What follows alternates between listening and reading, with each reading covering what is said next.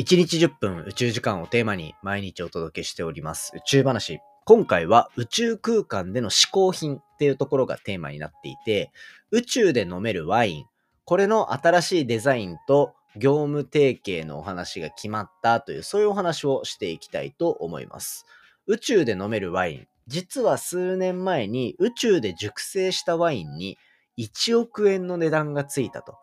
1本1億円の値段がついたっていうところで話題になっていた宇宙ワインですが、今後宇宙空間、宇宙旅行が一般化した時にそれが飲めるようになるような取り組み、これがどんどん進んでいるので、今回こちらを紹介しつつ、嗜好品の重要性についても話していきますので、ぜひ最後までお付き合いください。3, 2, 1, ignition. Japan. 佐々木亮の宇宙話。2023年1月28日始まりました佐々木亮の宇宙話。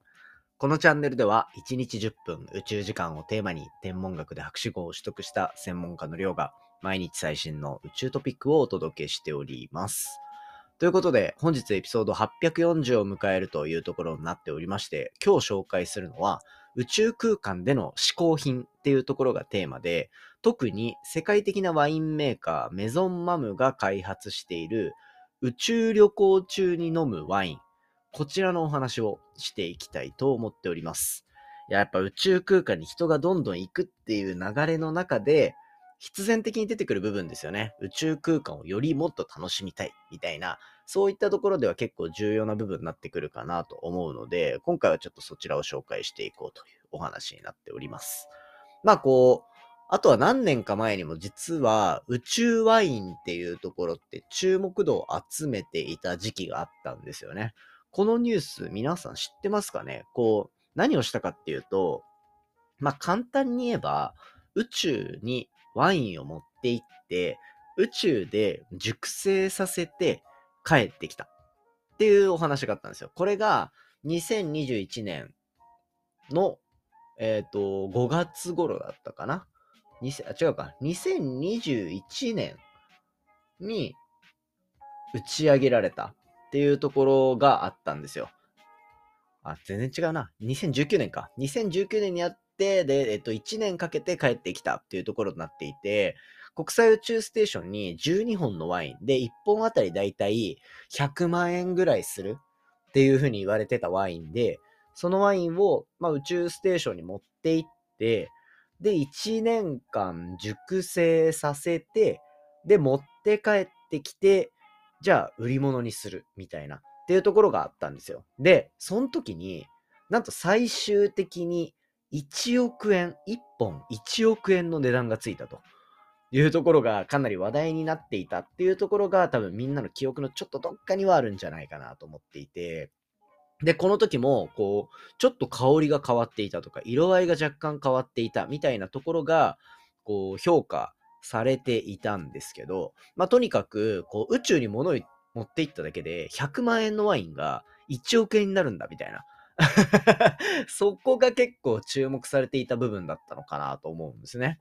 でもまあこれ、まあまあいいか、先にまあそういうニュースがあったというところになっていて、まあ宇宙空間にワインを持っていくっていう試み自体は過去も何度かやられていたんですよ。で、そういった中で今回、まあこの先どんどん宇宙旅行っていうのが一般化されていくっていうところを含めた時に、まあじゃあ宇宙空間でやっぱりワイン飲んでほしいっていうワインメーカーの気持ちから、こうメゾンマムっていうところの会社が、今こう宇宙飛行中に飲むことができるワインっていうところを作ってるんですね。で、これもちろん、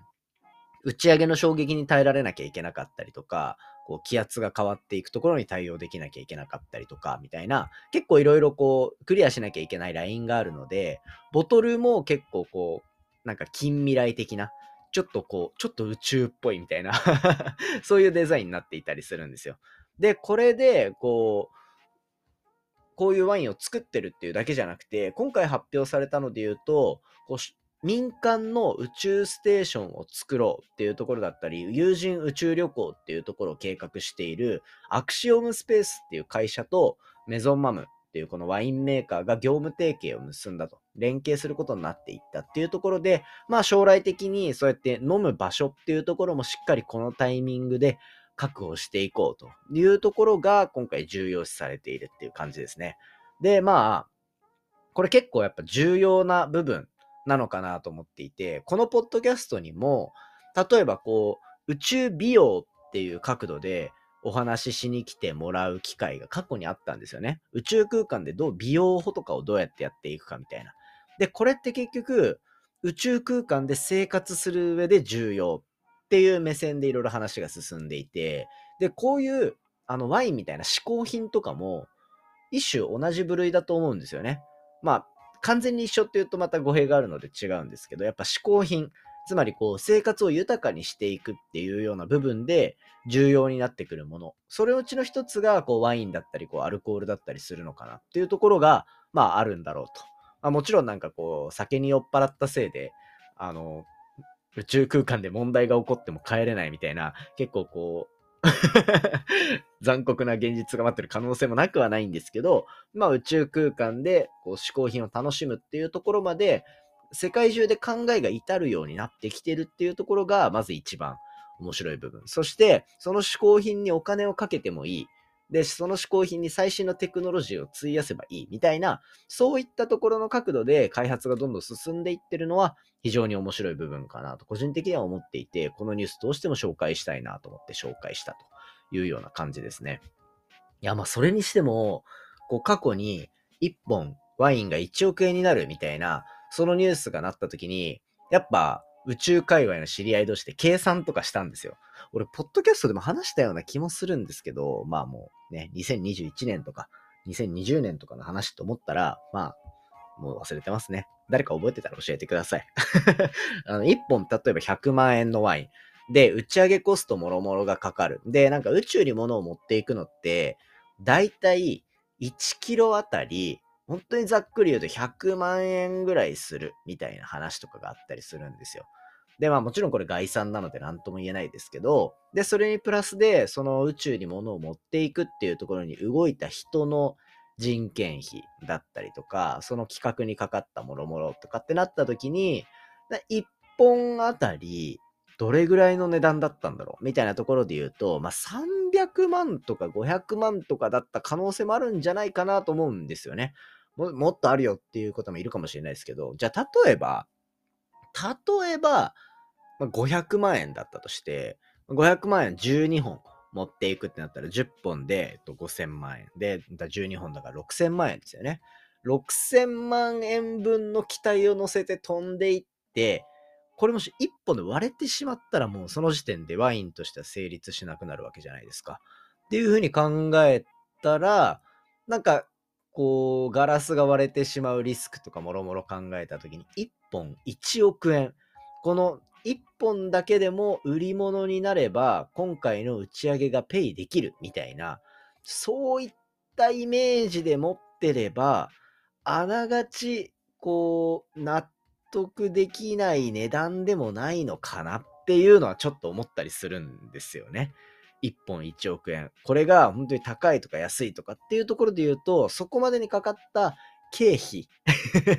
経費って言っていいのかな？まあ経費とのバランスを取ったら、いやまあ1億円ぐらいで売れててもいいんじゃないかなって思うのが、まあなんか、こう、自然な感じなのかなってこう概算するとね、いうふうに思ったりするんですよ。まあ今後、もちろん多分、その当時、宇宙で熟成させて味が変わったワインっていうところだったからこそ、お金を出す人がいたかもしれなくて、もう2回目だったらもう半額5000万円ですよみたいな。それでもすごいんですけど、まあそういったことにもなるんだろうなと思うし、こうやって宇宙に進出していく嗜好品の数が増えていけばいくほど、まあ、価格競争みたいな部分も起こってきて、少しずつ値段が下がってくる部分もあるんじゃないかなと、適正価格になってくるんじゃないかなと思う部分もあるので、まあちょっとこのあたりは、あの今後の嗜好品の動き、宇宙空間で生活する上で必要な嗜好品の部類の話についても積極的にポッドキャストで話していければというふうに思っております。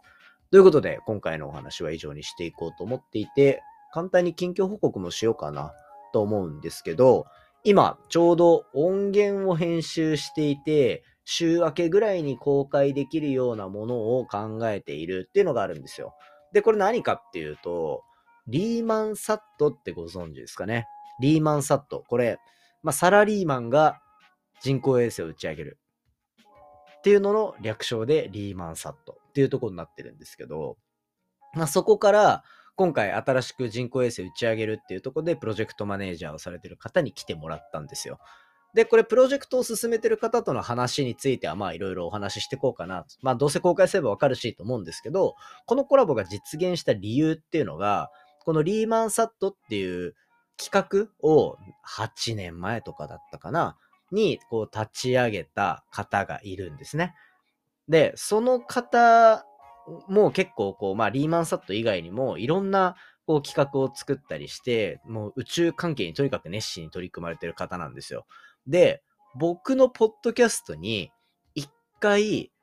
こう、スポンサーみたいな感じで連絡をしてくれたことがある方だったんですね。で、このスポンサーって、なんかいきなり番組でスポンサーつけるみたいな、そういう感じではなくて、そういうキャンペーンをやってた時期があったんですよ、ポッドキャストの中で。これ多分、どんぐらいだ？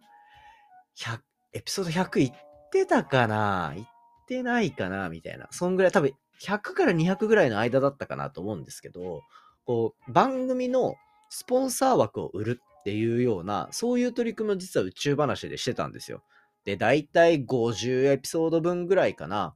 こう買ってもらうっていう感じで、もうリスナーの人にもスポンサーになってもらえるし、企業枠っていうのも作ってスポンサーになってもらえるみたいなところもあって、売り物としてやってたんですよね。で、それ結構まあ、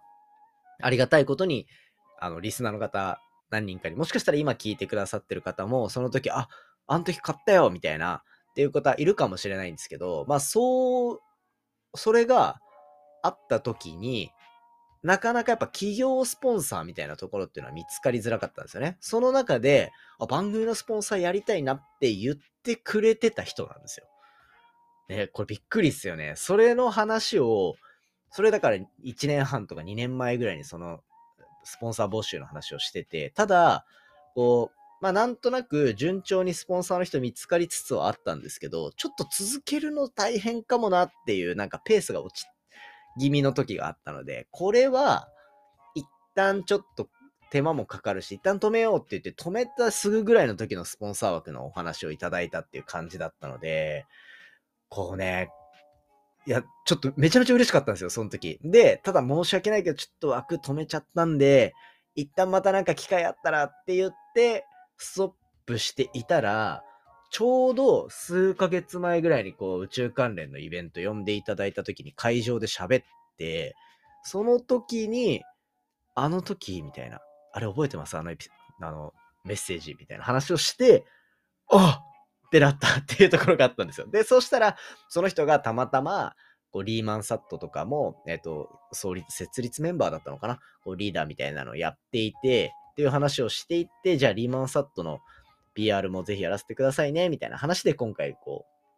コラボ決まったみたいなところになっていて、非常になんかこう、僕はその時こう断ってしまった分の恩返しがちょっとはできたのかなっていう、あれ言ってくれたら本当に嬉しかったからこそ、こう続けてこれたみたいなのもあったんで、そういうなんか巡り巡ってみたいなところがだんだん宇宙話に出てきてるのが個人的には最近ちょっと面白い部分かなと思っていたので、まあそんなきっかけで作っている音源、週明けぐらいには公開できるかなと思っておりますので、ぜひ楽しみにしておいてください。ということで、今回のお話は以上にしていきたいと思います。今回の話も面白いなと思ったら、お手元の Spotify アプリでフォロー、フォローボタンの下にある星マークですね。こちらからレビューいただけたら嬉しいです。番組の感想や宇宙に関する質問については、Twitter のハッシュタグ宇宙話、または Spotify の Q&A コーナーからじゃんじゃんお寄せいただけたら嬉しいです。それじゃあまたお会いしましょう。さようなら。